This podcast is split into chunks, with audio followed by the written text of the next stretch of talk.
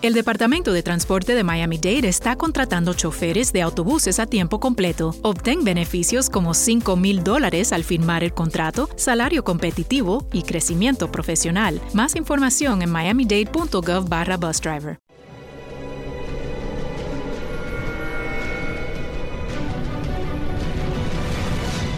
Yo documental.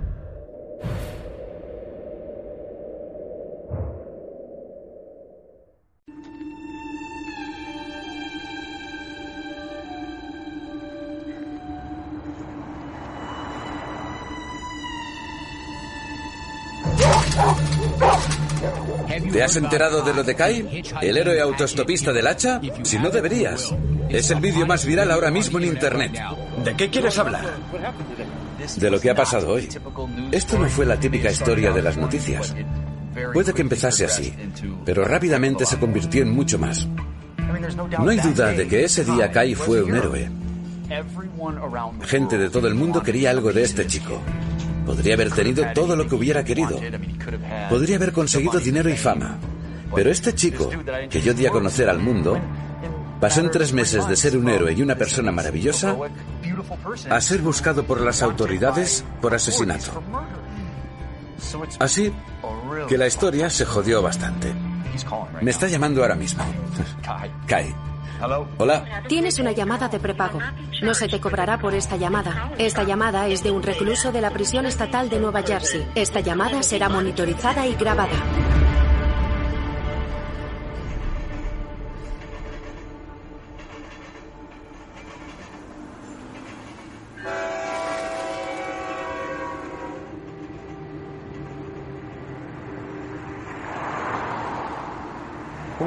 Empezamos a oír hablar de esta historia en la sala de redacción, poco después de las 2 de la tarde nos pareció muy extraña. Y a medida que el presentador de las noticias, Jessop Reisbeck, nos iba contando, parecía una locura mayor. Es el 1 de febrero de 2013. Ese día me habían asignado a cubrir las noticias y nos llegó la información de que había habido un accidente de tráfico que tenía mala pinta. Había alguien atrapado entre un coche y una camioneta. El conductor estaba gritando locuras. Soy Jesucristo. Todos los negros merecen morir. Cosas racistas y horribles. Una escena estrambótica aquí en la parte oeste de Fresno, en la esquina de McKinley con Marx. Yo era comentarista deportivo y reportero. Y por alguna razón estábamos cortos de reporteros de noticias. Así que ese fue literalmente mi primer día cubriendo las noticias. Y resultó ser... algo más. Un hombre había empotrado su coche contra un operario de la compañía del gas, dejándole atrapado porque el operario era negro, y transeúntes inocentes acudieron al rescate.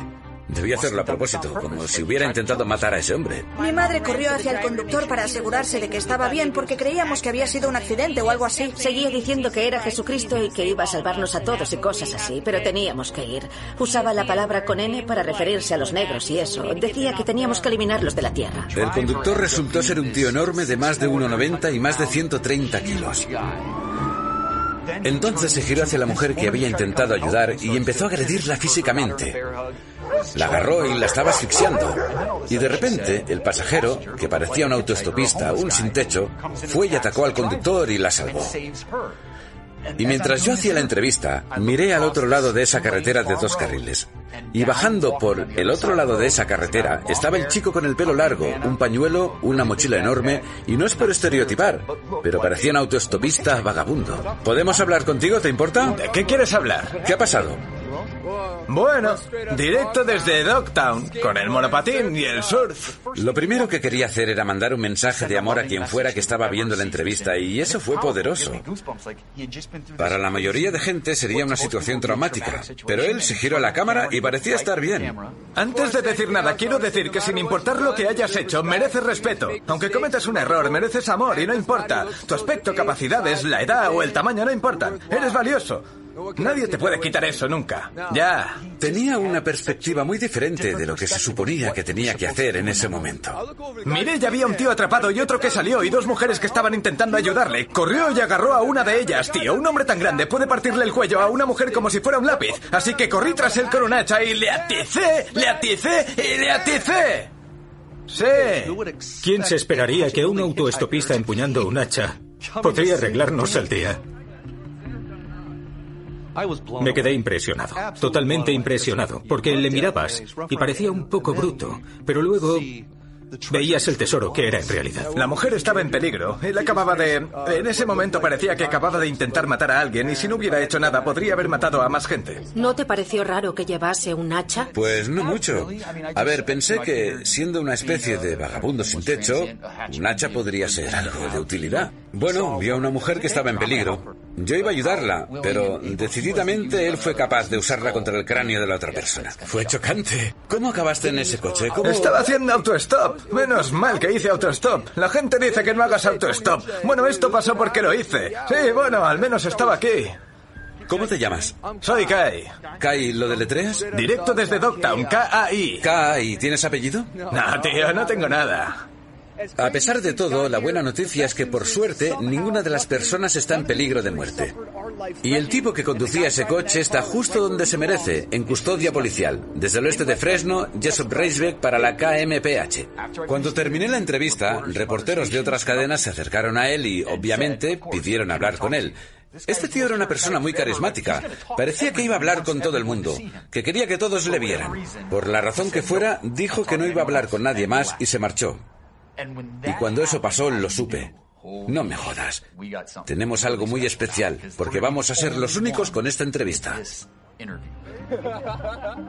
Cuando buscas una historia, la que sea, si vas a contar una historia, necesitas un villano. Necesitas un héroe inesperado. Necesitas un escenario increíble. Y necesitas a alguien en peligro. Y esta lo tenía todo. Sí, fue la hostia de asqueroso. No me jodas. Es como la ola más grande que haya surfeado en mi vida. Sabíamos que teníamos oro entre manos. Esa noche decidí que quería que el mundo viera la entrevista completa. Los más de seis minutos de entrevista, porque hasta ese momento la gente solo había podido ver el fragmento de minuto y medio que había puesto en las noticias. Así que la puse en YouTube, hice clic, la subí y luego me fui a la cama.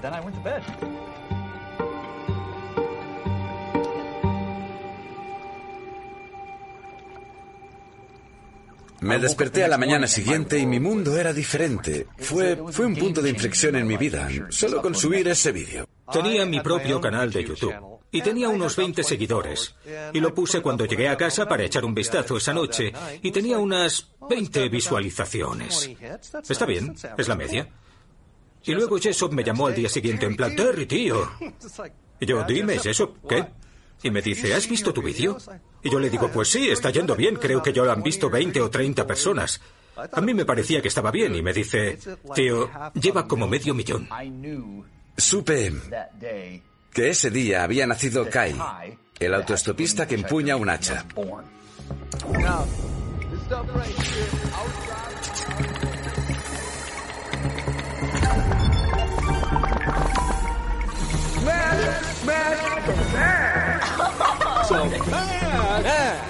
He literally has a hatchet in his hand. I'm absolutely obsessed with this guy. This guy's like fucking arrows. Kai, the hatchet wielding hitchhiker.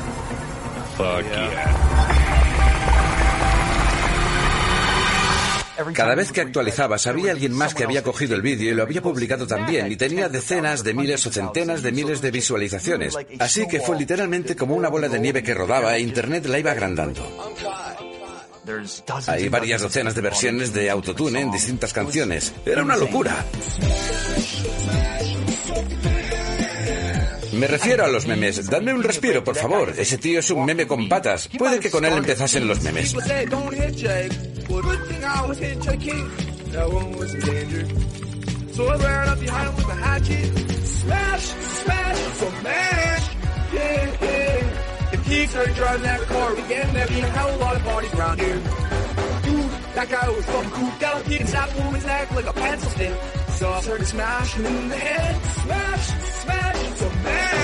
Autoestopistas empuñando hachas.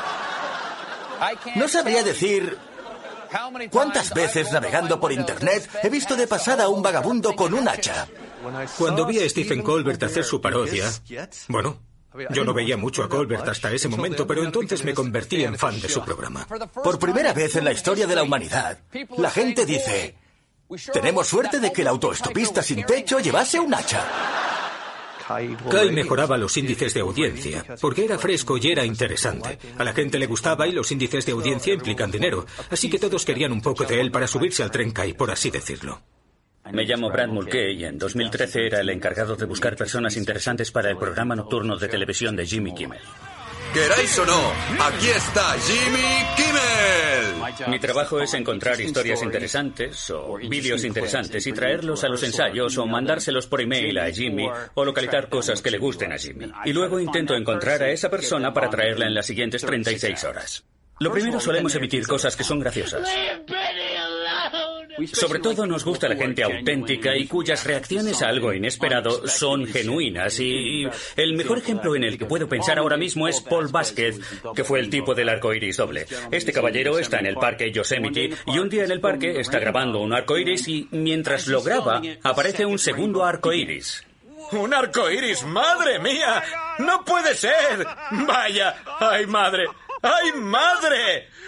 ¡Hola! Y en ese momento solo tenía 10.000 visualizaciones y luego, cuando le trajimos al programa, subió a más de 45 millones. ¿Habías o no habías ingerido o inhalado algún tipo de sustancia ilegal cuando hiciste eso?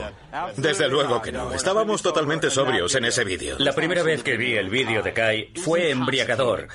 Por no hablar de que había ayudado a dos seres humanos que estaban en peligro. Y fue brillante y pasó por los ensayos y creo que todos me dijeron casi inmediatamente, nos gustaría que intentases encontrar a ese caballero. Hola, colega.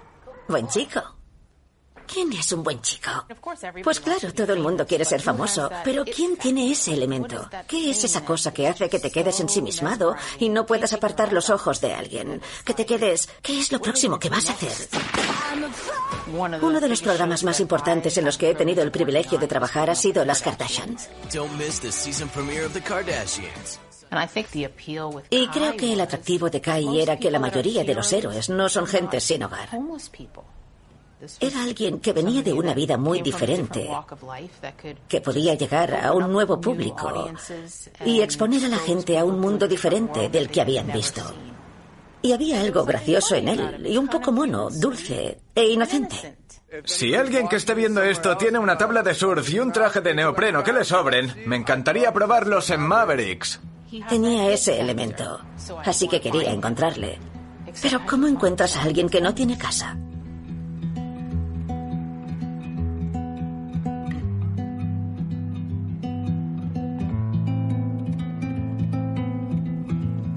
¿Por dónde empezar, verdad? Es que, vaya, mi primer movimiento fue buscar en Facebook.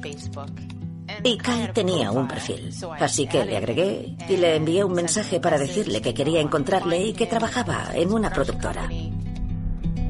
¿Cuál es el primer paso?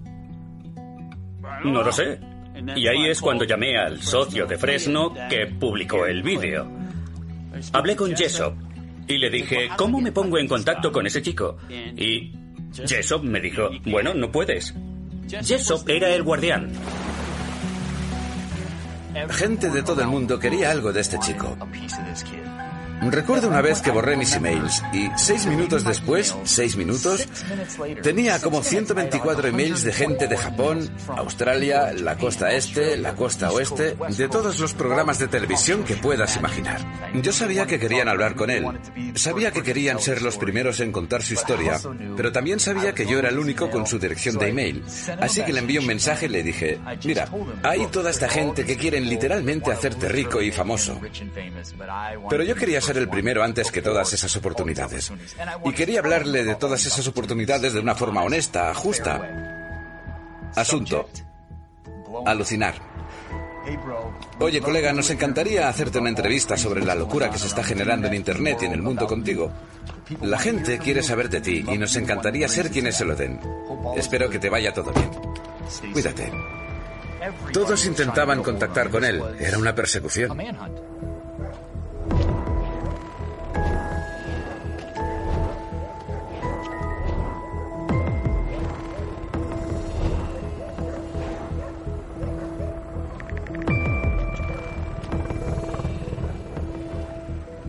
Mientras todo esto se hacía más y más grande, Sabía que tenía que volver a hablar con él. Tenía que averiguar más cosas sobre él. Tenía que contar su historia. Al final usó el teléfono de otra persona en una gasolinera y me llamó. Y yo me puse muy contento y le dije, ¿dónde estás? ¿Cuándo podemos ir a hablar contigo? Y me dijo algo como, oh, bueno, me he subido a Stockton. Incluso mi jefe me dijo que hiciera lo necesario para meter al chico en una habitación de hotel, llevarle a algún sitio donde poder hablar con él. Cada vez que estás de camino y te estás preparando para entrevistar a alguien, es emocionante. Pero creo que esta vez era un poco más emocionante, porque este era un chico que se había vuelto viral y del que todos querían saber, pero nadie podía ponerse en contacto con él, excepto una persona en todo el mundo. Y ese era Jessop. Todo el camino hasta allí estuve hablando con distintas personas, haciendo distintas entrevistas sin parar. Intentaban llegar a él y yo les decía, bueno, ahora voy a hablar con él. ¿Quieres saber dónde? No te lo voy a decir. Íbamos camino del hotel y al girar una esquina Jess me dijo, ¿ese no es Kai? Jess estaba... Ahí está. Da la vuelta, vamos, vamos a recogerle. Eh, vale, a la de tres. Fijaos quién es. Por fin le hemos localizado. Es la sensación del momento, el amigo de todos y prácticamente un héroe mundial. Es Kai. Kai, deja que te diga una cosa rápida. Eres como Batman, solo que no tienes una bat señal. Batman tiene salud. Y no, y no soy un capullo mimado e inmensamente rico que desprecia a todo el mundo. Creo que la mayor diferencia entre verle en el vídeo viral y estar con él en persona es que era un bala perdida. Sentí que su energía estaba un poco alocada. ¿Sabes? Como si tuviera algún tipo de energía rara en torno a él, que no sabías qué era lo próximo que iba a hacer. ¿Puedes ponerle un pito a eso? Eso ha sido increíble. La, la primera vale. Era realmente encantador. Tenía mucho carisma. No sé si alguna vez he conocido a alguien que tuviera tanto carisma como este chico. Esta de aquí es una de mis amigas. Se llama John Sweet. Pues el sábado, algunos de esos, uno de esos matones vinieron. Bueno, esto es Stockton. Vinieron hacia ella con una pistola. Le apuntaron con una pistola y a mí eso me parece jodidamente ridículo. Es una muestra vulgar de poder y no creo que a Phil Anselmo le pareciese bien. Llenaba un carrito en una tienda de barrio con comida y lo robaba, pero luego salía y se lo daba a toda gente que lo necesitaba. Así que, joder, ni siquiera sabía qué pensar de aquello. ¿Cómo te has sentido al ser una sensación viral? Al ser el héroe de todos, Kai. No soy un virus. ¿Estás de coña? Joder, soy una sensación, soy Kai. Hicimos primero la entrevista y luego necesitábamos lo que se llama tomas falsas. Así que, ¿cuál crees que sería una buena toma de ti? Y dijo, hay una tienda de música por aquí y puedo coger una de las guitarras y tocaros una canción. Y nos pareció genial. Esta la he escrito yo. Tocó una canción y era fenomenal.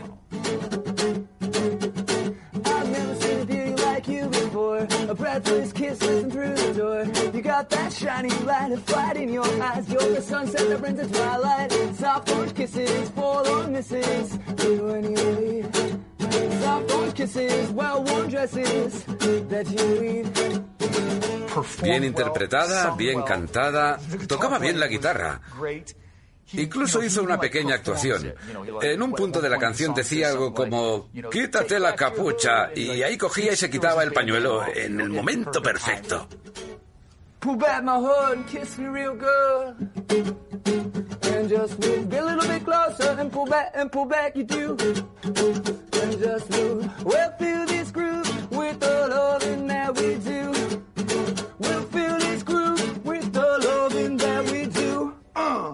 Era un gran intérprete y tenía mucho talento. Vaya, este es otro aspecto de este chico que es bastante increíble.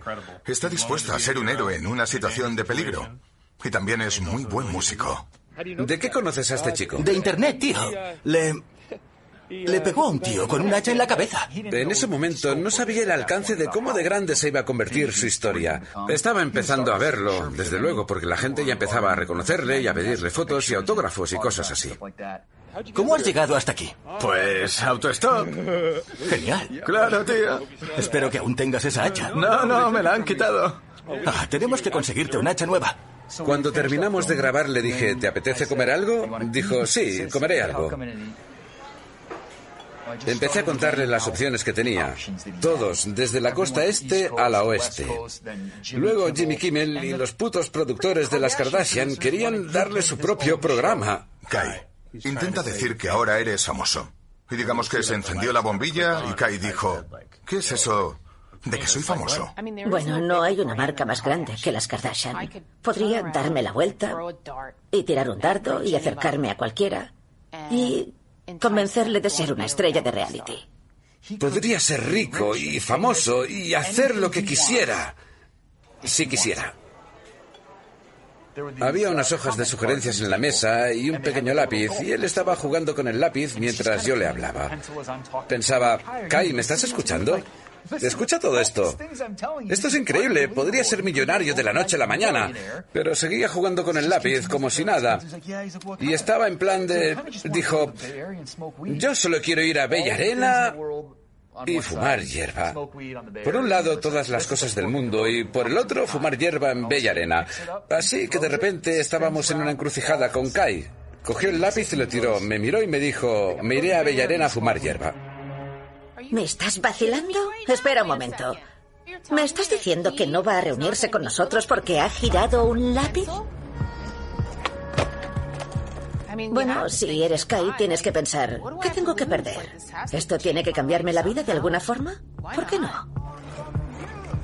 Oye, vuelve a por él y dile que le enviaremos una limusina llena de marihuana.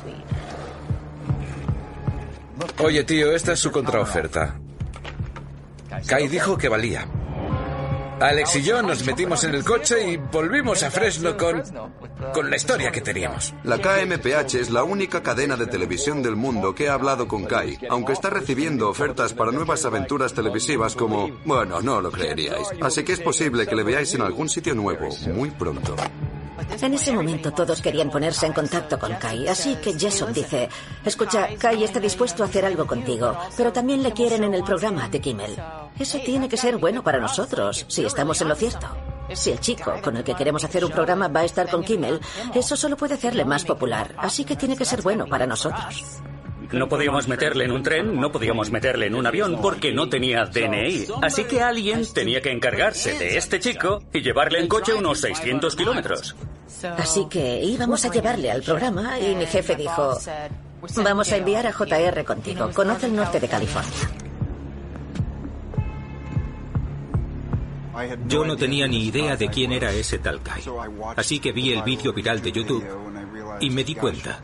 Creo que tiene mucho encanto, pero también se ha hecho famoso por apalear a una persona en la cabeza con un arma mortal. Esto va a ser interesante. Parecía que la mayoría de productoras de realities estaban buscando al siguiente gran icono de la cultura pop. Y después de que la vida sencilla con Paris Hilton desapareciese, necesitaban a alguien que fuera la nueva Paris Hilton o Kim Kardashian. Es una búsqueda constante del siguiente fenómeno. Kai le había dicho a Yeso que había bajado haciendo autostop hasta Santa Rosa. Y vamos allá, arre, 400.000 más para mí. Y luego están todos los que están intentando salir, pero les estamos ayudando. Mi primera impresión es, madre mía, huele alcohol. Este tío viene borracho. Lo primero que hace es ver a un tipo que parecía él, y cito lo que dijo, que tenía menos que él. Se quita la mochila de la espalda y le da la mochila. Y yo pensé, vaya, eso está muy bien. Kimmel iba a hacer de las suyas. Sería algo excepcional. Lo que teníamos que asegurarnos era hacerlo antes de que nadie de Hollywood pudiera echarle las zarpas. Este es el contrato, fírmalo. Y recuerdo que lo firmó con un jeroglífico. Estuvo diez minutos para poner su nombre. Y solo era un galimatías. No sabría cómo describirlo. Era como una pintura rupestre. Esa era su firma, aceptando salir en el programa. Así que en teoría habíamos completado con éxito la misión de cerrar el trato. No teníamos muy claro cómo iba a ser el programa. Pero creo que lo que la gente vio, en mi empresa lo vieron, es que Kai podía ser una vía de acceso a un mundo que no habíamos visto. Gente sin techo, viviendo felices en las calles. Sabía que el programa sería una completa locura si Kai era la voz cantante y iba a serlo. Recuerdo decirle, prepárate, esto no es fácil. Es un gran chico y está un poco loco, pero no en plan unicornios y arco iris. Cuando quedas con este chico es agotador. Es difícil, así que prepárate. Y si me necesitas, me llamas. Para cualquier cosa, me das el teléfono y yo hablo con él si pasa algo.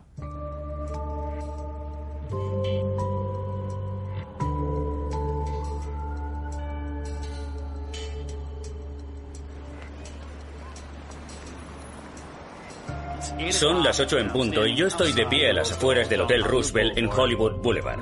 Lisa aparece con Kai y veo tanto a Lisa como a Kai por primera vez. Lisa mira hacia abajo y dice, ¿puedes vigilarle un momento? Voy a aparcar el coche justo a la vuelta de la esquina. Y yo le digo que sin problema. Kai sale del coche y nos quedamos los dos en Hollywood Boulevard después de todos esos días. Y la gente le reconoce. Casi al momento, la gente que va pasando va diciendo, atiza, atiza, atiza, mientras yo estoy ahí de pie. Yo no le miro. Es un adulto. Lisa vuelve por la esquina. Puedo verla y ella me mira y se para. Kai, tiene los pantalones bajados.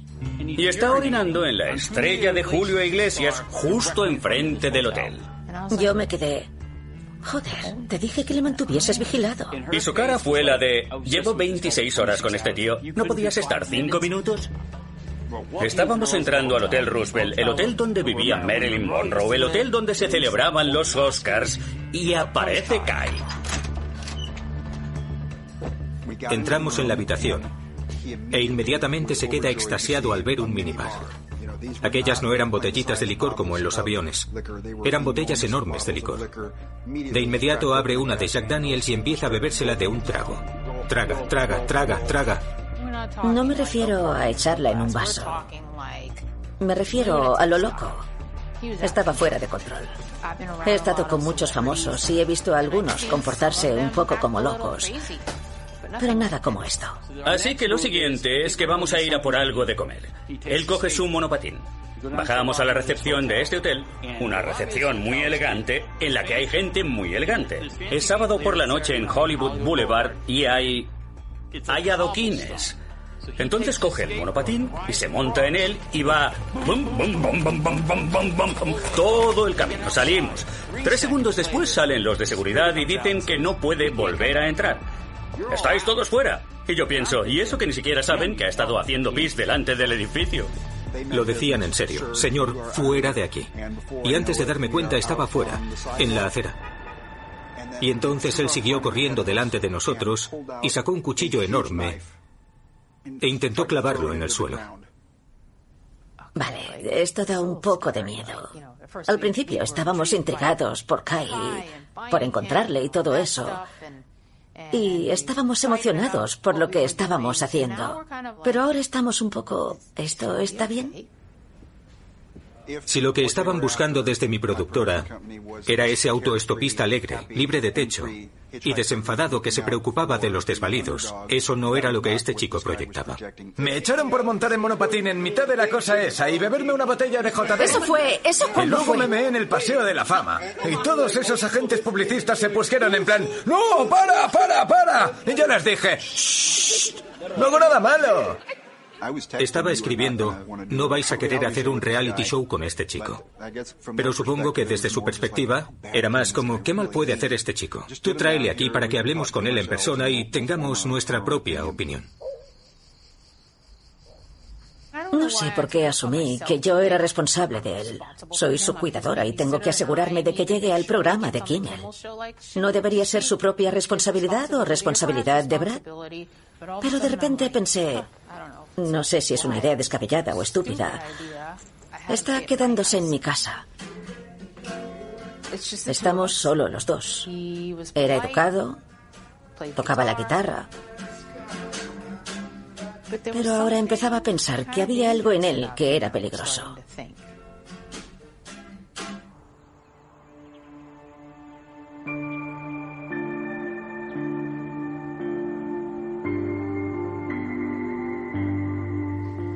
Lunes. Se acabó. Que se lo quede Brad o que haga lo que quiera con él. No voy ni a pensar en el programa de televisión, en si vamos a hacer algo o no. No parecía especialmente emocionado porque iba a salir en el programa de Kimmel. Al menos no aparentaba estar demasiado emocionado por ello.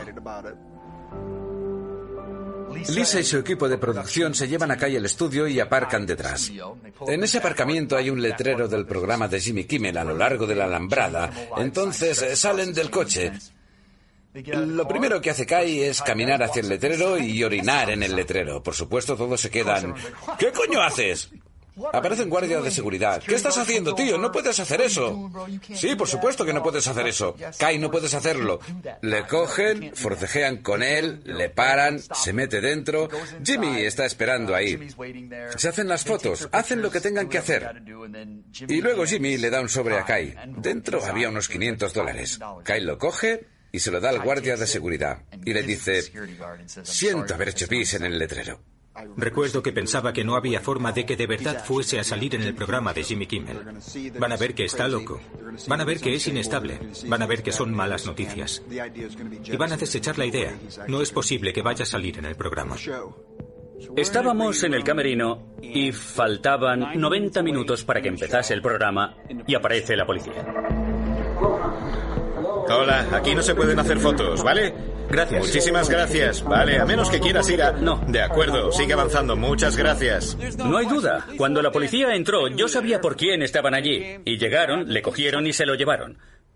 Yo nunca había estado tan alicaído.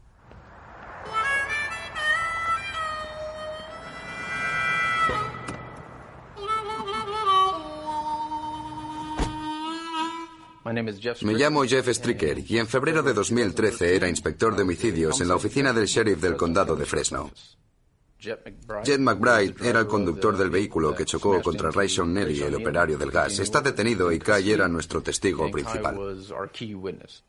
Los investigadores del fiscal del distrito no sabían dónde estaba Kai, pero como las redes sociales hoy en día son como son, Jimmy Kimmel había tuiteado que el autoestopista que empuña un hacha iba a estar en su programa. Así que se fueron de Fresno y se dirigieron hacia Los Ángeles para conocer a Kai. Algunas personas se decepcionaron cuando la policía entró y se lo llevó. Había algunas personas que se lo esperaban. Pero yo no, yo no, yo no, yo estaba equivocado. Pensaba que teníamos que recuperarlo.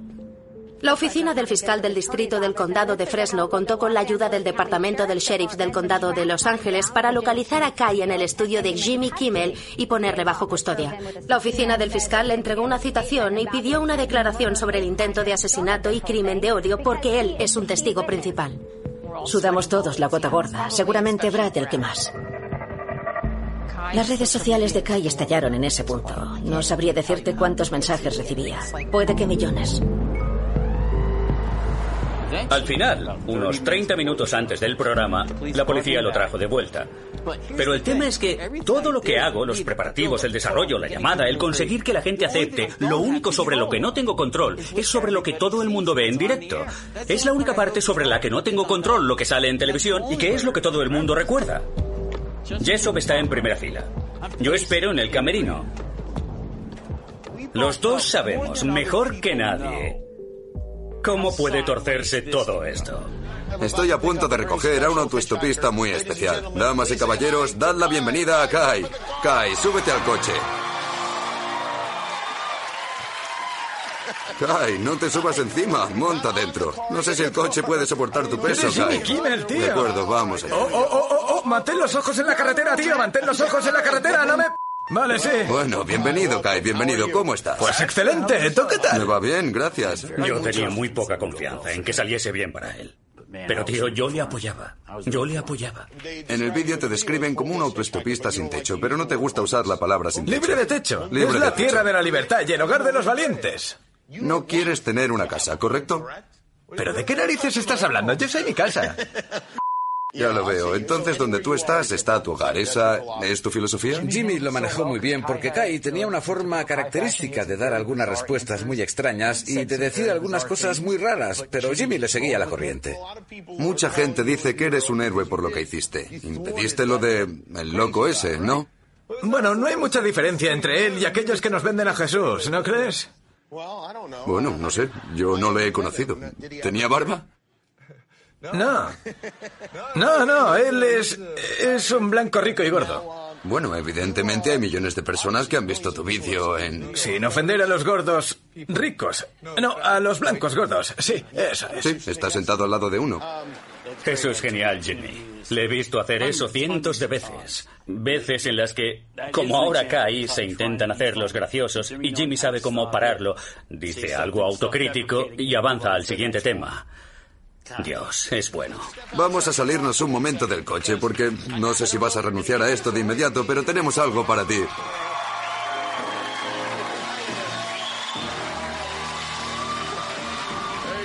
Aquí lo tienes, la tabla de surf y el traje de neopreno. Haz con ello lo que quieras. Si decides que quieres darlo, que así sea.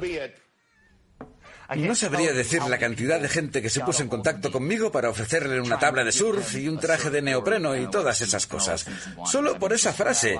Tenía cientos y cientos de ofertas. Joder, Jimmy Kimmel se lo dio. ¿Estás bien, Kai? De acuerdo. Kai el autoestopista, gente. Gracias, Kai. Gracias por no matarme con un hacha. Kai, gente. Tenemos un gran programa esta noche. Ha venido Carl Reiner. Quedaos con nosotros. Volvemos enseguida con Mindy Kaling. Todo el mundo se abrió ante él en ese momento, de verdad que sí. Así que al día siguiente le preguntamos si quería hacer reseñas de películas. Sí, vale, vamos a ver pelis. Al día siguiente vimos un lado diferente de Kai. Era incapaz de concentrarse en nada. La noche más oscura. With lucky landslots, you can get lucky just about anywhere. Dearly beloved, we are gathered here today to. Has anyone seen the bride and groom? Sorry, sorry, we're here. We were getting lucky in the limo and we lost track of time. No, Lucky Land Casino, with cash prizes that add up quicker than a guest registry in that case, I pronounce you lucky. Play for free at LuckyLandSlots.com. Daily bonuses are waiting. No purchase necessary. Void were prohibited by law. 18 plus. Terms and conditions apply. See website for details. With Lucky Land Slots, you can get lucky just about anywhere. This is your captain speaking. Uh, we've got clear runway and the weather's fine, but we're just going to circle up here a while and uh, get lucky. No, no, nothing like that. It's just these cash prizes add up quick. So I suggest you sit back, keep your tray table upright, and start getting lucky. Play for free at LuckyLandSlots.com. Are you feeling lucky? No purchase necessary. Void where prohibited by law. 18 plus terms and conditions apply. See website for details. Trata de cómo nos dicen que mantengamos el cuerpo alcalino y de que nos echan flúor en el agua. Kai, tienes que ver la película. Creo que en algún punto dijimos, vale, ves solo el tráiler. Aunque eran dos minutos y 32 segundos, no lo conseguía. Así que deja un rastro químico con escopolamina al lado de vuestra casa, intentando que os comportéis como zombies. Así podrían aniquilaros y quedarse vuestras casas. Eso sería una forma de hacerlo. Apenas fuimos capaces de controlarle aquellos ocho minutos de esa noche. Que él hiciera un reality show nunca habría funcionado. Osama Bin Laden era un chic. Nunca lo habría conseguido. Se va a presentar a las 3.45 en una tienda de donuts y a interpretar una escena que le hayan escrito. No es posible.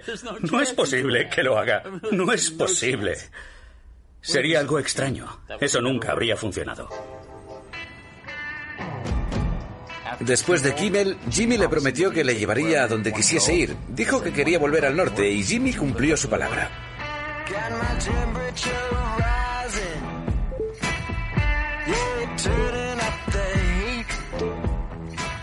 De estar en un mundo en el que nadie te escucha.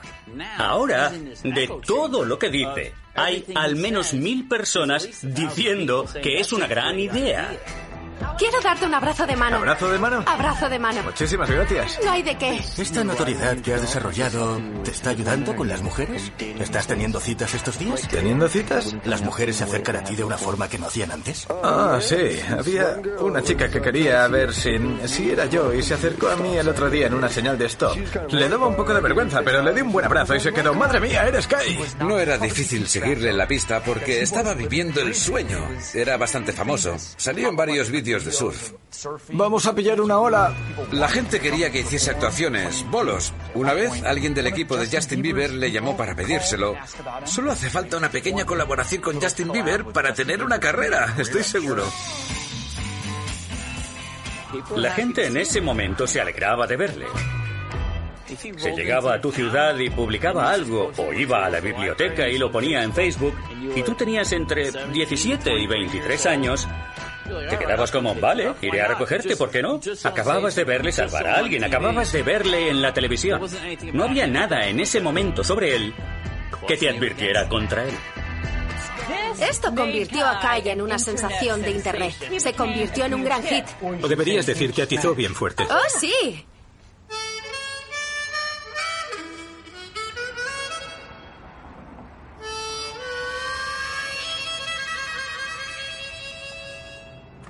Este es el coche en el que Jane McBride y Kai viajaban el día del incidente. Aún tiene sangre. Sorprende que alguien sobreviviera a esto. Yo no estaba prestando atención a dónde iba Kai, qué estaba haciendo, toda la atención que estaba recibiendo, los programas. Me daba igual. Yo solo quería estar seguro que estaría de vuelta para la audiencia preliminar de Jed McBride. Kai era nuestro testigo principal. Estaba en el coche cuando se estrelló e hirió a Rayshon Neely. Sabe lo que estaban hablando. Tenía toda la información. No se podría pedir un testigo mejor en ese punto. Hola, Tania. Hola, chicos, ¿qué tal? En el juzgado empezaron a surgir los detalles. La escena empezó a estar más clara. Tania Baker testificó que McBride la atacó mientras ella intentaba rescatar a Neely. Me agarró y me empezó a golpear en la espalda. Luego, Kai apareció con su hacha y golpeó a McBride en la cabeza, no una ni dos, sino tres veces. Sabiendo cómo era Kai, parte de mí se preguntaba qué había pasado en realidad ese día en Fresno. ¿De verdad había arreglado él la situación? ¿Había sido un héroe o no? Sin una hacha en la mano, esta vez el hombre conocido como Kai sube al estrado, no sin antes provocar la risa de algunos espectadores. Espera un momento, escucha. Escucha a la secretaria mientras lee el juramento para que puedas responder. Y solo tienes que levantar una mano, la mano derecha. A Kai le preguntaron si se había liado un porro con Jed McBride. Kai dijo que sí, y en mi entrevista con Jed sugirió que Kai había hecho la suposición de que ambos eran fantasmas después de haberse fumado la marihuana. Y Kai dijo, seguro que podríamos atravesar esa camioneta ahora mismo sin que nadie nos viera. No es totalmente inocente en este incidente. Se le ha hecho parecer un héroe. Lo que hizo al evitar que atacara a Tania fue encomiable, pero sí que tiene parte de culpa en esto. Kai luego testificó que justo antes del choque, McBride le habló con orgullo de violar a una niña de 14 años. Me dijo, bueno, me he dado cuenta de que soy Jesucristo y que puedo hacer lo que me dé la gana, observa. Y miré hacia arriba y había un montón de gente de la construcción delante de mí. Y la mayoría pudo apartarse. Uno se quedó atrapado debajo. Kai dice que McBride entonces se enfadó con varias personas que intentaban ayudar. Aún seguía sujetándola, así que le volví a atizar. Y aún seguía sujetándola. Yo decía, suéltala. Y le aticé bien fuerte. Al principio, cuando Kai le golpeó, usó la parte roma, la parte trasera del hacha, y en el tercer golpe la giró y usó la parte afilada. Okay, round two. Name something that's not boring. A laundry? Ooh, a book club. Computer solitaire, huh? Ah, oh, sorry, we were looking for Chumba Casino. That's right. ChumbaCasino.com has over 100 casino style games. Join today and play for free for your chance to redeem some serious prizes. ChumbaCasino.com. No purchase necessary. Full prohibited by law. 18 plus terms and conditions apply. See website for details. Judy was boring. Hello. Then Judy discovered ChumbaCasino.com. It's my little escape. Now Judy's the life of the party. Oh, baby. Mama's bringing home the bacon. Whoa. Take it easy, Judy. The Chumba life is for everybody. So go to ChumbaCasino.com and play over 100 casino style games. Join today and play for free for your chance to redeem some serious prizes. ChumbaCasino.com. No purchase necessary. Void where prohibited by law. 18 plus terms and conditions apply. See website for details. Golpear en la cabeza a alguien con un hacha tres veces, con la parte roma o no, es violento. Y por su comportamiento conmigo, me nublé. Y lo único que vi fue el Kai amable, el Kai violento que se había presentado ahí y yo no lo había visto. En la entrevista original, cuando hablé con él por primera vez, le pregunté, ¿alguna vez has formado parte de algo como esto? Bueno, hubo una vez que yo estaba en un jardín y un tío empezó a pegar a una mujer que decía que era suya. Así que yo me acerqué y empecé a atizarle en la cabeza. Tengo, mira esto, ¿ves todas estas marcas de dientes por aquí para la cámara? Sí, empecé a golpearle en la cabeza y los dientes. Le rompí los dientes. Sí, salvó a una mujer, pero al mismo tiempo es un poco extremo seguir presumiendo de que tus nudillos tienen cicatrices y no solo parar la agresión, sino pegar al tío. Es lo mismo que cuando le pregunté por golpear al conductor con el hacha y me dijo que sí, le pegó y que está orgulloso de ello y se siente bien. Fue casi como un alivio para él y ese pensamiento da miedo.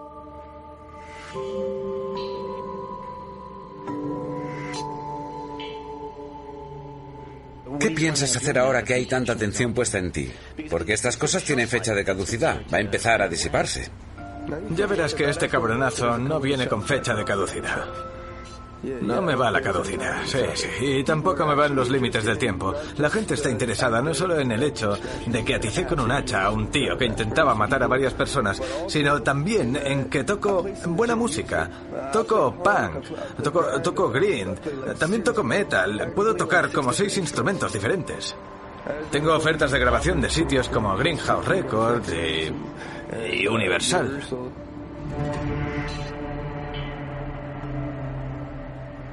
Me llamo Gabriel Francisco. Soy el cantante principal de un grupo que se llama The Red Coats.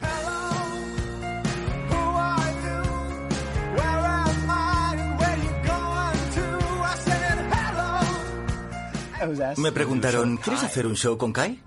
Yo pensé, ¿te refieres a Kai, el tío del hacha? Pensaba que ese tío era ridículo, pero luego le vi en un vídeo tocando la guitarra acústica.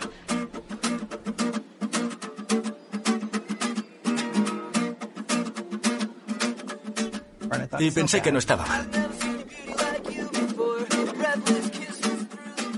Tiene una buena voz y suena como un monitor de campamento con una guitarra acústica. Y dijimos que sí porque queríamos al público de Kai. Queríamos a quien iba a ir a ver a Kai y queríamos petarlo y ganárnoslos. Es lo que se suele hacer. Es como una banda de rock. Esta noche ganas 20 fans, luego ganas 50. Kai llegó a Fresno como una gran bola de fuego. Vino para la prueba de sonido y creo que soy bueno juzgando el carácter de la gente. Enseguida me echó para atrás por la forma en que hablaba, interactuaba y trataba a mi equipo.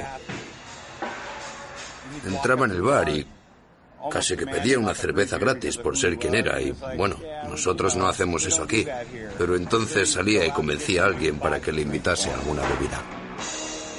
Hicimos la prueba de sonido y estuvo hablando de ese día, el día en que golpeó a ese hombre con el hacha y, según decía Kai, se puso a presumir.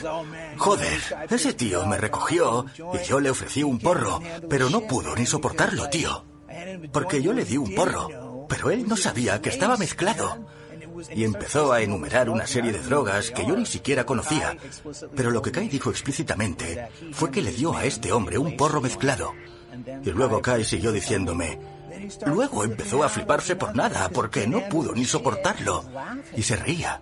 Yo estaba horrorizado, y él se lo contaba al grupo de gente, y todos se reían, y nadie estaba en realidad escuchando lo que decía, y yo estaba de pie pensando, madre mía, Kai acaba de confesar algo importante. ¿Drogó a ese tío?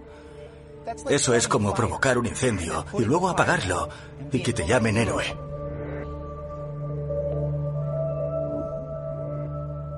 Así que entiendo que la policía había encontrado la marihuana en la prueba de toxicología que le hicieron al conductor.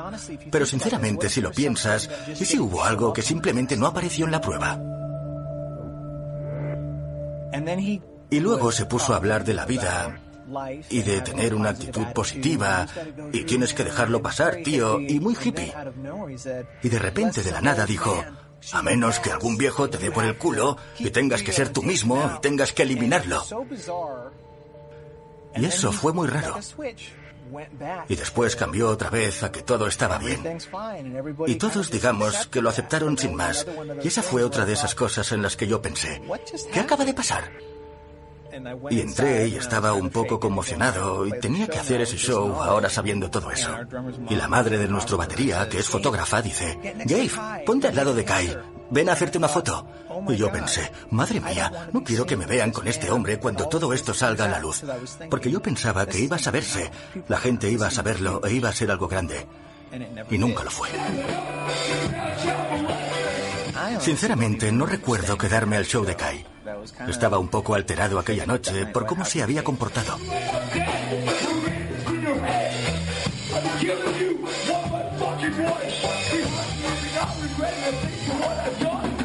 Acabé echándole después de su actuación por orinar en uno de nuestros arbustos. No puedes venir aquí y faltarle así el respeto a nuestro sitio. Salió escaldado. Es una gran ciudad, pero parece un pueblo pequeño. Si sales escaldado en esta ciudad, corre la voz. Mis últimas palabras fueron, lárgate de aquí. Cuando miro a Kai, no sé lo que se le pasa por la cabeza. No sé cómo de sana tiene la cabeza. Pero creo que vivir sin preocupaciones y sin normas tanto tiempo ha hecho que no tenga sentido de las consecuencias. La gente le dio muchas oportunidades y creo que se quedó con esa forma de pensar. Como si este fuera su mundo ahora porque había mucha gente llenándole la cabeza de cosas que podía hacer sin consecuencias y quizá eso fue contraproducente. Seguro que ya sabéis quién es Kai, el autoestopista que empuña un hacha. Está por todo YouTube. Es el héroe favorito de todo el mundo, pero yo he quedado con él. ¿Eres su agente? ¿Que si soy su agente? No, yo no soy ni tengo nada de eso. Oh. Ya, pero ¿sabes qué? No importa lo que hayas hecho, mereces respeto. Tienes que buscar tus habilidades, eres valioso. No, esto es para todos. Y no importa. Aunque cometas un error, sigues mereciendo amor. Hay cuatro tipos diferentes de amor. Está aguantar a alguien, está que te guste a alguien, luego está que te guste a alguien de forma romántica y luego está estar dispuesto a matar a alguien por otro alguien, como un sacrificio por amor. El programa de Kimmel fue sin duda el apogeo. Empezó la fama viral y empezó a formarse la bola de nieve. Así que la fama no paraba de crecer y crecer. Había más diversión, más cosas que le pasaban acá y todo era más increíble. Y de repente Jimmy Kimmel está aquí porque era el mejor y poco a poco fue bajando. Para la mayoría de la gente, él era algo que quizás queremos ser. Quizás muchos de nosotros no queremos las responsabilidades que tenemos, las facturas, los coches, los seguros y los impuestos. Y este chico estaba viviendo una vida sin responsabilidades y le estaba yendo bien. Pero no. Era una experiencia mucho más triste que la experiencia de libertad y emoción que la gente pensaba.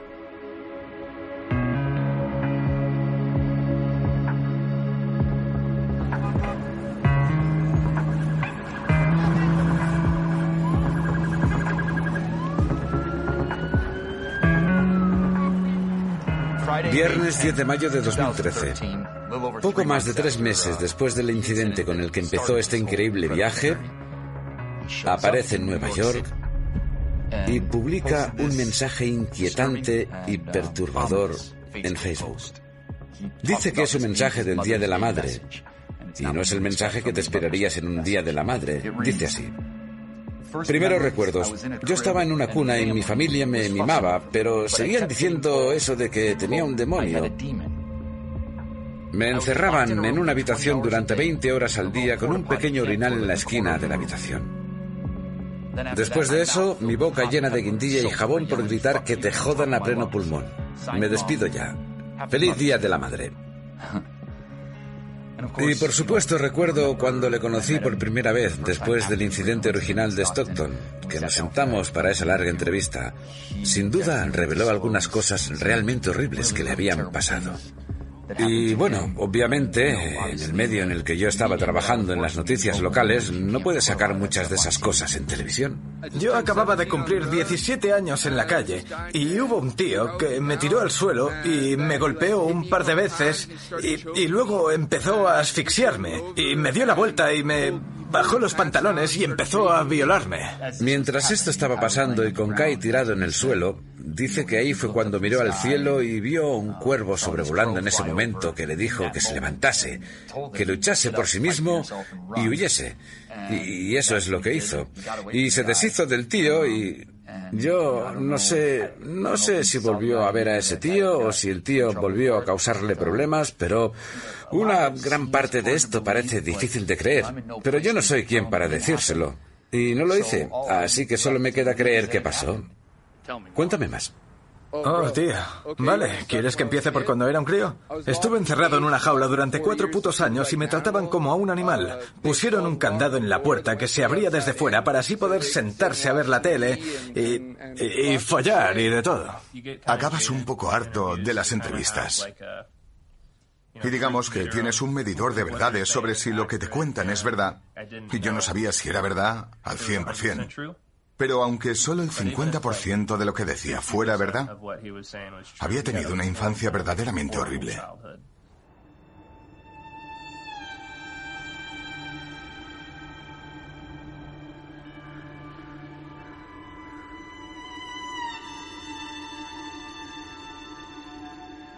Me llamo Jeremy McGilvary Wolf y soy primo hermano de Kai. Él era básicamente mi hermano. Verle con Kimmel y todo eso, vaya, el tío se volvió viral a lo grande y yo estuve en shock todo el tiempo. Sigo en shock a día de hoy, si te digo la verdad. El que estaba dando esa extravagante entrevista era alguien con quien me había criado, pero yo nunca le conocí como Kai. Se llama Caleb. Escuché a Kai por primera vez en el vídeo de YouTube. No tengo familia. En lo que concierne a las personas con las que me crié, ya estoy muerto. Así que, da igual. Me sentí mal después de que dijera eso. Y nos preocupamos. No deberías sentirte así. Siempre lo hicimos, sin importar si teníamos alguna discusión. El amor no se acaba por eso. Los padres de Caleb se separaron cuando tenía cuatro años. De niño era ruidoso, era divertido y travieso. Muy travieso. Yo podía comportarme como un niño y podía salir a jugar. Caleb no tuvo ese privilegio. Le tenían en casa. Su madre le encerraba en la habitación durante bastante tiempo. E incluso intentó encerrarme a mí también. Acabábamos de terminar la cena. Era verano y la ventana estaba abierta, así que aún podíamos escuchar a los niños jugando fuera, pero había mantas oscuras en la ventana. Estaba completamente tapada para que pareciera que era de noche. Así que sabíamos que lo tenía difícil. Aquella vez intentó provocar un incendio en su casa y entonces, no mucho después, su madre decidió que no podía seguir haciéndose cargo de él. Tenía 13 años cuando le llevaron a Bosco Homes, que es un sitio donde llevan a los adolescentes problemáticos que supongo que se meten en líos de jóvenes y no tienen hogar o que vienen de familias que ya no los quieren. Si todavía estás viendo esto, significa que obviamente te gusta lo que ves. Así que está muy bien y es bonito. Habréis notado que mis ojos parecen muy oscuros. De hecho, puede que toda la imagen parezca oscura ahora mismo. Algo en lo que pienso en el más allá se llama la noche oscura del alma. La más mínima cosa podría hacer que estallase. Caleb no se daba cuenta de si te estabas riendo con él o te estabas riendo de él y se enfadaba muchísimo si pensaba que te estabas burlando de él o riéndote de él. Le entraba la rabia y luego se le pasaba.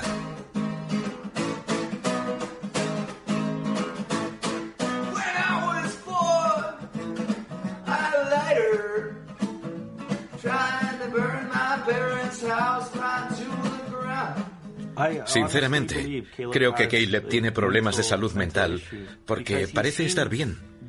Pero cuando hay una situación de cierta presión, o te conviertes en diamante o te rompes. Y en este caso, Caleb se rompe.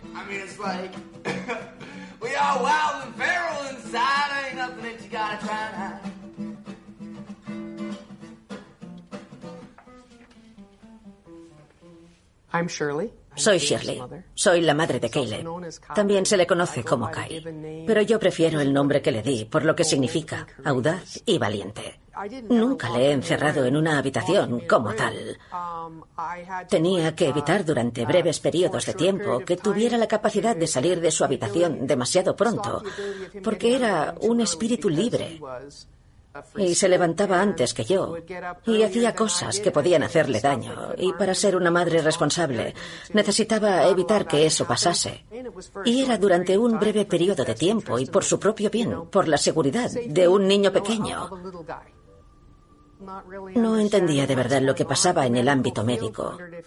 Me preguntaba si tenía trastorno por déficit de atención con hiperactividad o algo así, pero al final no había ningún diagnóstico, no había nada. Era un poco a lo que nos agarrábamos. ¿Cómo ayudamos? ¿Cómo hacemos esto? ¿Cómo manejamos esto?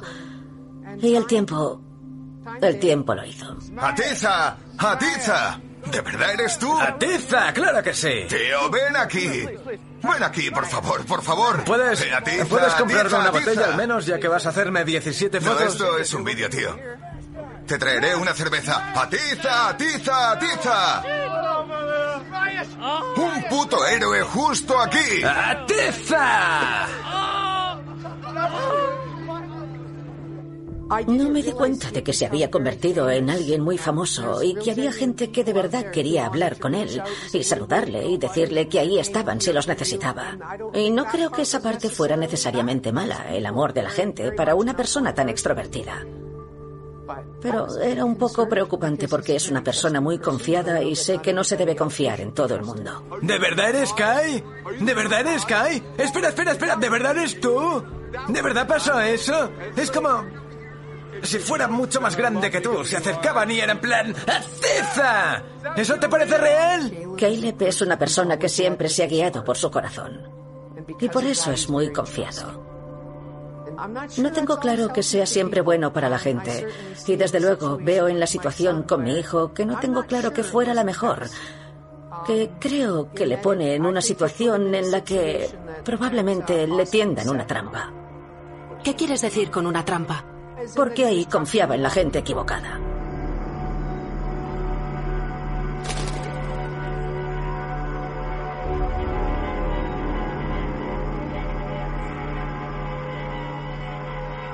Conmoción esta mañana en un barrio de Nueva Jersey mientras la policía intenta resolver el asesinato de un conocido abogado. La víctima de 73 años fue descubierta en su casa en Starlight Drive, en Clark. Ahí es donde Joseph Galfi ha vivido los últimos 15 años. Los amigos supieron que algo iba mal cuando Galfi no se presentó en el trabajo el lunes. Llamaron al 911 y la policía lo encontró dentro de su casa muerto de una paliza. Soy Bob Ellenport, amigo de Joe Galfi. Judy was boring. Hello. Then Judy discovered ChumbaCasino.com. It's my little escape. Now Judy's the life of the party. Oh, baby, Mama's bringing home the bacon. Whoa, take it easy, Judy. The Chumba life is for everybody. So go to ChumbaCasino.com and play over 100 casino style games. Join today and play for free for your chance to redeem some serious prizes. ChumbaCasino.com. No purchase necessary. Void where prohibited by law. 18 plus terms and conditions apply. See website for details. Okay, round two. Name something that's not boring. A laundry? Ooh, a book club. Computer solitaire, huh? Ah, sorry, we were looking for Chumba Casino. That's right. ChumbaCasino.com has over 100 casino style games. Join today and play for free for your chance to redeem some serious prizes. ChumbaCasino.com. No purchase necessary. Where prohibited by law. 18 plus terms and conditions apply. See website for details. Mi vecino de detrás. Recibí una llamada de teléfono de la secretaria de Joe Galfi y me dijo que Joe tenía programado estar en el juzgado, que no se había presentado y que no conseguía contactar con él en su teléfono móvil, que si podía comprobar si había alguien en casa. Así que me acerqué y vi que tanto el periódico del domingo como el del lunes seguían en el porche de Joe. El New York Times de Joseph Galvey seguía en el porche delantero, y eso era bastante raro porque era alguien que recogía el periódico todas las mañanas. Así que el hecho de que estuviera allí era lo bastante preocupante para llamar a la policía y que hicieran una comprobación. La propia casa. Todo parecía en su sitio, nada saqueado. Pero mientras iban habitación por habitación, llegaron al dormitorio principal, donde descubrieron el cuerpo sin vida de Joe Galfi. Estaba en el suelo, vestido solo con ropa interior y calcetines, tumbado en un charco de sangre. Cuando entras en una casa, cualquier casa, básicamente buscas signos de lucha. ¿Qué cosas están fuera de lugar? ¿Había cajones registrados? ¿Cosas volcadas? Pero esta casa no tenía nada de eso. Esta casa estaba muy limpia, muy organizada. No había ninguna entrada forzada. Pero entonces en la habitación principal había un portátil en una mesilla al lado del sofá. Y debajo del ordenador había un número de teléfono con el nombre de Lawrence Kai. No sabíamos quién era Kai hasta que lo buscamos en Google y nos saltó un vídeo. Y en el vídeo tenía un hacha y describía exactamente lo que estaba haciendo. Y creo que era... ¡Bam! ¡Bam! ¡Bam! Te hace pensar. ¿Podría ser el responsable de algo así? Mientras registramos el dormitorio principal donde se encontró el cuerpo del señor Galfi, uno de los inspectores llamó mi atención sobre un billete de tren que tenía fecha del día de antes. El domingo fue el día de la madre, a las 9.38 de la mañana. Así que enviamos agentes a la estación de tren a ver si había algún vídeo. Y buscamos para ver si veíamos al fallecido señor Galfi. Muchas veces no conseguimos el vídeo enseguida, pero en este caso sí.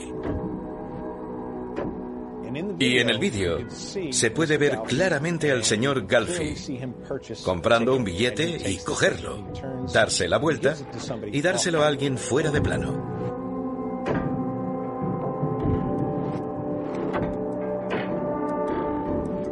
Y se puede ver que es otro hombre, pelo largo, medio rizado, con una mochila y que están esperando a que llegue el tren. Así que teníamos la información sobre el fenómeno de Internet. Calle el autoestopista que empuñaba un hacha, como creo que le apodaron en California. Y estábamos viendo ese vídeo de la estación de trenes de Nueva Jersey y nos decíamos, ¿es posible? ¿Es el mismo chico que lo de California? Así que hicimos una llamada al Departamento de Policía de Fresno, California. Hablé con un inspector que tenía un marcado acento de la costa este. Dijo, oye, estamos buscando a un chico, podría estar involucrado en un asesinato, pero ahora mismo no estamos seguros. Es un chico sin techo, estuvo en Fresno hace un tiempo. Y yo dije, ¿Kai? ¿Estáis buscando a Kai? Y me dijo, dame toda la información que tengáis. Así que le di lo que teníamos. Y cuando le dimos el nombre, nosotros teníamos Lawrence Kai. Dijeron, ah, sí, se le conoce como Kai, pero se llama Caleb McGilvary. Pude escucharle, se apartó el teléfono y oí que gritaba al resto de la sala, por fin hemos encontrado a ese cabrón. Para nosotros fue un momento de por fin. Fue decir, creo que tenemos al chico. Y pudimos saber que este chico es un nómada. Vive de la tierra. Vive de la amabilidad de otros. Es un oportunista. Así que las probabilidades de que hubiera atravesado el país y estuviera en Nueva York eran altas. Nos confirmó aún más que este chico, Kai, era nuestro sospechoso. Así que teníamos que encontrar a Kai. Tenía móvil, pero estaba apagado. Así que entonces se hizo público. Emitimos un comunicado de prensa. Últimas noticias. Hace unos minutos hemos sabido que la policía está buscando al asesino del abogado de Clark, Nueva Jersey. Esperar a saber a quién están buscando. Caleb Lawrence McGilvary. Puede que también le conozcáis como Kai, el autoestopista que empuña un hacha. Se le debe considerar armado y peligroso. No saben dónde está. Depende de la generosidad de desconocidos para conseguir comida y alojamiento. Recordad, es un autoestopista. Podría estar en cualquier parte. ¿Intentará matar de nuevo? ¿Matará de nuevo? Comienza la caza.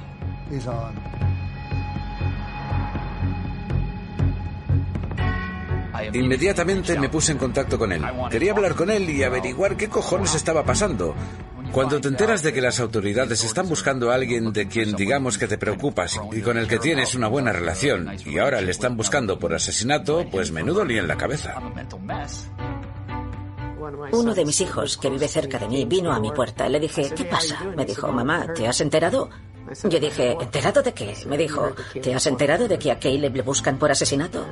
Y le dije, no, no lo sabía. Joder, ¿qué ha pasado? Me llamo Ted Romankov. Soy el fiscal del condado de Union. Estamos hoy aquí para anunciar que se ha emitido una orden de arresto para arrestar a Caleb McGilvary. Creíamos que era peligroso. Se trata de un hombre que había atacado a alguien en California con un hacha. Solo conocía a ese conductor desde hacía unas horas y le atacó. Y estaba merodeando por nuestra zona y pensábamos que tenía un carácter extremadamente peligroso. Así que advertimos a la gente de ello. No sabemos dónde está, pero sí sabemos que este hombre suele estar en la carretera y se le considera peligroso. No os equivoquéis, se le considera armado y peligroso. Mi primer pensamiento fue, no me jodas, este tío ha estado en mi casa, podría haberme matado, podría haberme pasado algo. Pensé, ¿la policía va a ser capaz de encontrarle? Porque desaparece con facilidad. Sabía que Kai como testigo fue difícil de localizar y digamos que sentía empatía con los inspectores. ¿Cómo iban a conseguir localizarle como sospechoso? Me inundaron con correos, me inundaron con mensajes, porque siempre íbamos a estar relacionados. Y era una mierda. Era una mierda porque yo lo único que quería para este chico eran cosas buenas. Ahora se le busca por probablemente haber matado a alguien. Me quedé alucinado. Era como, ¿qué quieres decir con que están buscando a Kai? ¿Qué está pasando con Kai? Y vi que había matado a un hombre de setenta y tantos años. No puede ser. Hace tres meses yo estaba buscando a este chico para sacarle en televisión y que todos disfrutásemos de él. Tres meses después, la policía le está buscando para poder juzgarle por matar a un ser humano. Dos días después, aún no sabía nada de él. Y entonces, el martes 14 de mayo de 2013, Kai publicó esto en Facebook. ¿Vosotros qué haríais si os despertáis en casa de un desconocido con la cabeza aturdida, sabor metálico en la boca, camináis hacia el espejo y veis lo que gotea desde un lado de la cara, desde la boca, y os dan arcadas cuando os dais cuenta de que alguien os ha drogado, violado y se ha corrido encima de vosotros? Y al final tenía esa inquietante pregunta, ¿vosotros qué haríais? Y recuerdo girarme hacia mi mujer y decir, este chico acaba de matar a alguien.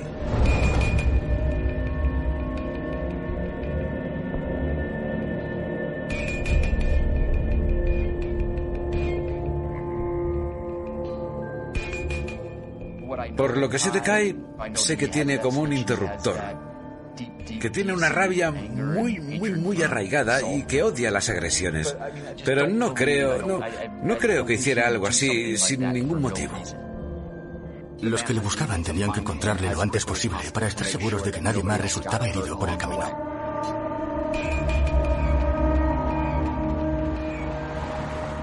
La investigación reveló que hubo comunicaciones con una mujer joven que era fan de él, a quien el equipo de trabajo llamó fan número uno.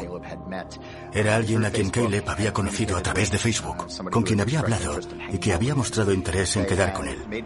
Habían hecho planes para quedar. Era el Día de la Madre.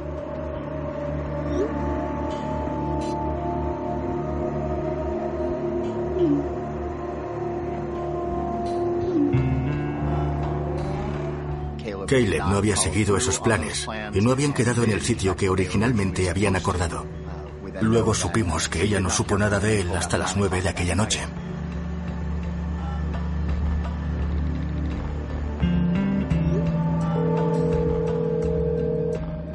Empezó a llamarle y a escribirle de forma reiterada una y otra vez, pidiéndole que le recogiese para salir de la zona de Clark.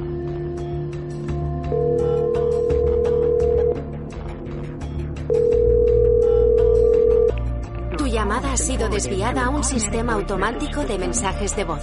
Hola Kim, soy Kai. Eh, me he quedado sin sitio. Me preguntaba si sigues pudiendo venir a por mí. Sería increíble que pudieras. Escríbeme si puedes. Mi teléfono se sigue apagando.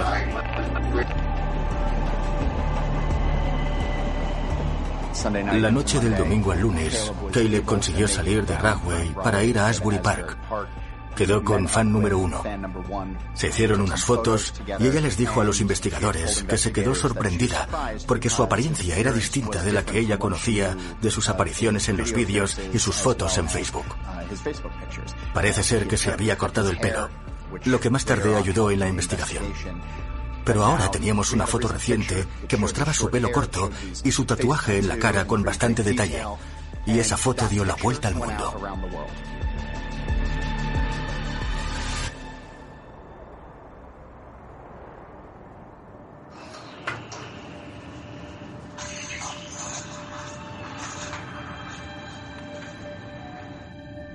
Un empleado de un Starbucks le reconoció y llamó rápidamente al 911. Llegó la policía, no estaba allí y los agentes comenzaron a buscarle por los alrededores. Un agente fue, probó suerte y fue a la estación de autobuses de Greyhound. Le vio en la zona de espera, solicitó refuerzos e hizo el arresto.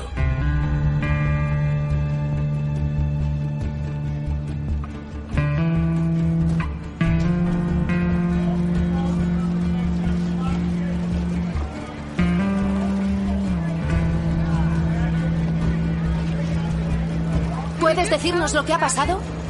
¿Qué puedes decirnos de lo que ha pasado? Mi abogado me ha aconsejado que no hable con vosotros, chicos. Solo me gustaría dar las gracias a quienes me apoyan. Desde luego tenía otro aspecto. Tenía el pelo corto. Tenía un tatuaje en la cara. Ya había visto fotos del tatuaje en las redes sociales. Y puede que sea por la situación que le rodea. Ahora está detenido por la policía y buscado por asesinato. Así que la percepción de él también ha cambiado. Ya no es un héroe, es un villano. En febrero, Kai, el autoestopista que empuña un hacha, arriesgó su vida para salvar la vida de gente inocente al oeste de Fresno. Hoy ha sido arrestado por supuestamente quitarle la vida a un hombre en Nueva Jersey. Había mucha tristeza por tener que informar de que este chico, que había sido un héroe, que se había convertido en un amigo, ahora estaba detenido por asesinato por la muerte de un hombre. Cuéntanos lo que quieras, cuéntalo desde el principio. Nos conocimos en Times Square. Me dijo, oh, pareces perdido, ¿a dónde vas? Le dije, Jersey. Me dijo, oh, voy para allá. ¿Te apetece ir a coger algo para comer y eso? Al principio pensé que era muy amable y luego el cabrón me violó. ¿Qué comisteis? Cogimos algo con parmesano de un restaurante italiano que había cerca. ¿Y luego qué hicisteis? Luego estuvimos bebiendo cerveza y él quería echarla en un vaso en vez de la botella. Y estuvimos viendo la tele y... Luego me entró sueño y me fui a la cama.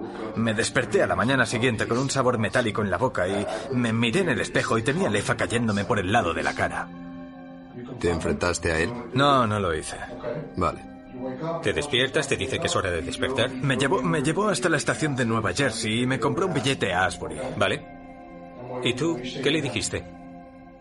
Me despedí y me dijo, llámame a este número o mándame un email si alguna vez necesitas sitio para quedarte una noche o algo. ¿Y luego te compró un billete de tren? Sí. Fui a Asbury y esperé a un amigo que dijo que iba a recogerme a la una o a las dos y me dieron las cinco y seguía sin aparecer, así que le llamé. ¿Tus amigos no aparecieron? No, yo... Me violaron y decís que me vais a acusar de asesinato en primer grado. Correcto.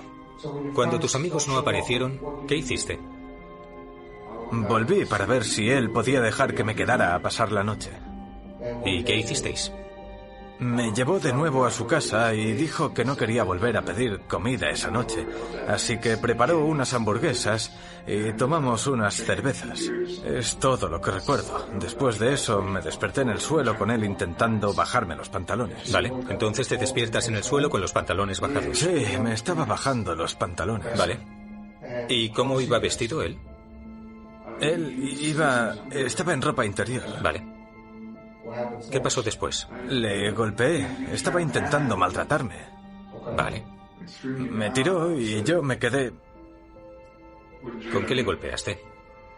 Yo solo le golpeé. ¿Con las manos? Sí, no, ni siquiera lo recuerdo. Puede, puede que con el codo, con la rodilla, no lo sé. Vale. ¿Y cómo te lo quitaste por fin de encima? Bueno, le di un golpe en la puta cabeza. ¿Puedo beber un poco de agua? Ahí tienes un vaso. Gracias, señor.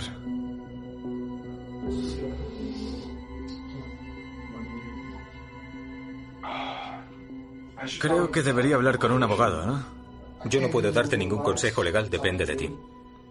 Quiero hablar con un abogado. Vale, es suficiente. Son aproximadamente las 9.50 de la noche. El señor Lawrence ha decidido hablar con un abogado.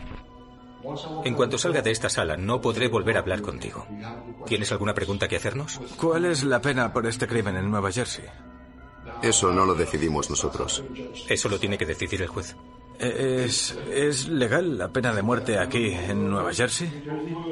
Hemos, hemos terminado. ¿Vale? Has pedido un abogado, así que vamos a dejar de hablar. ¿Vale? Buena suerte. Gracias.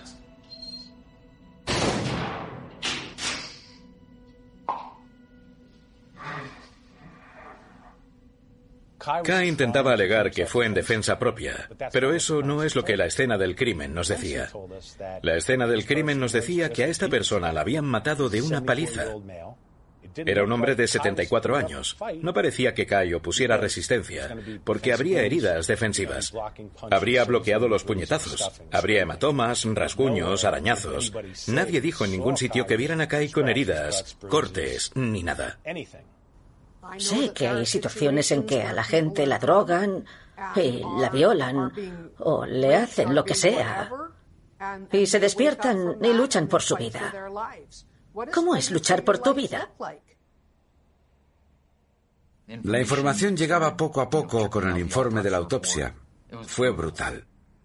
Hizo que la historia de Kai de la defensa propia pareciera más que cuestionable. En base al testimonio del médico forense, decía que parecía que le habían pateado. Tenía las órbitas de los ojos rotas. Estos son probablemente los huesos más fuertes del cuerpo junto con el fémur.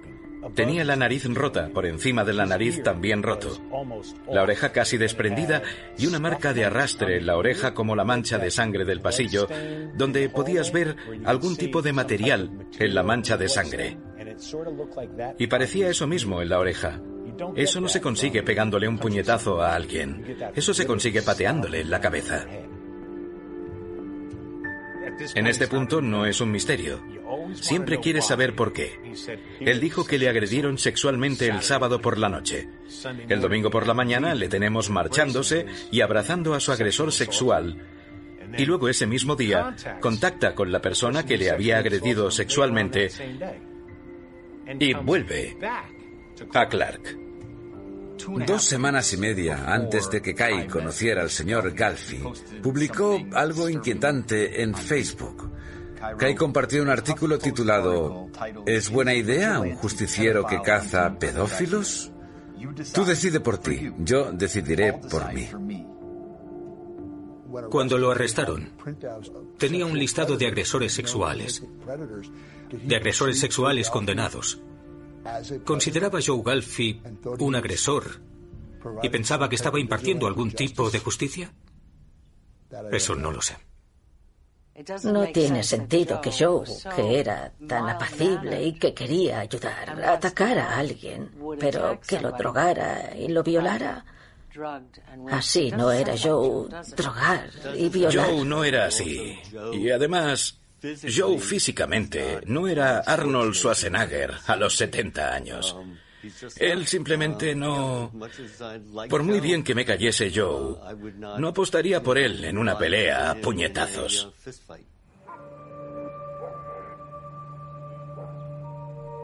Hay un determinado momento, cuando alguien mata a alguien, que hay ese miedo por parte de la víctima de que va a morir.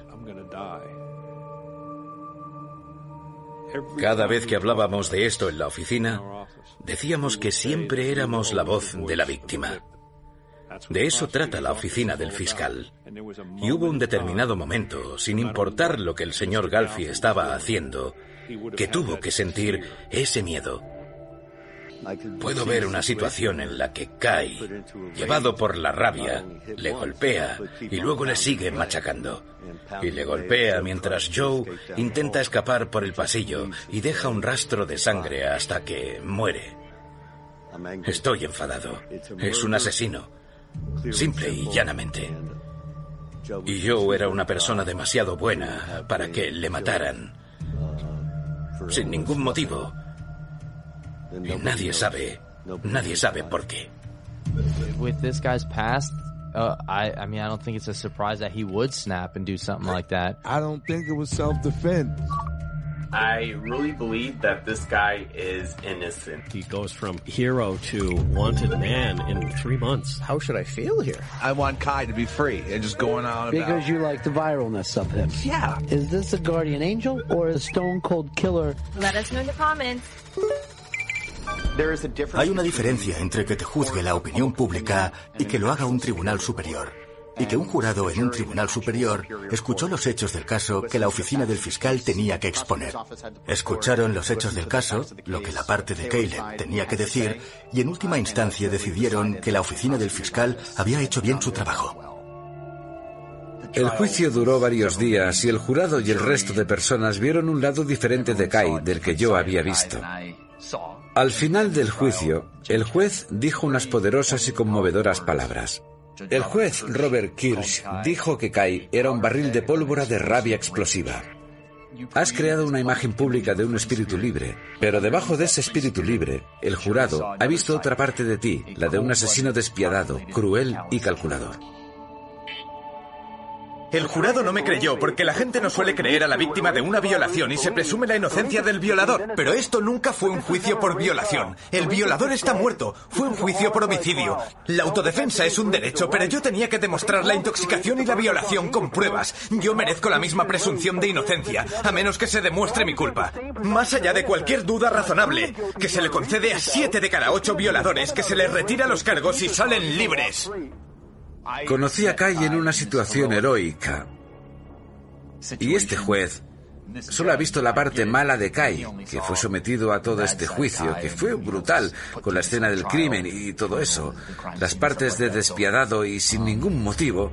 Yo, pues, no lo sé. No lo sé.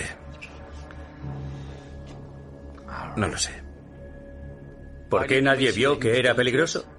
Creo que la gente lo hizo.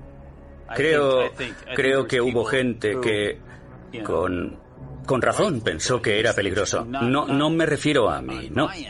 Yo no lo creía, porque lo necesitaba. Tenía tantas ganas de sacar a este chico en la televisión que creí en él y reprimí cualquier miedo por él o no tuve en cuenta el miedo de otra gente porque eso me ayudaba de alguna forma. Fue porque yo no lo veía, fue porque yo no me lo creía.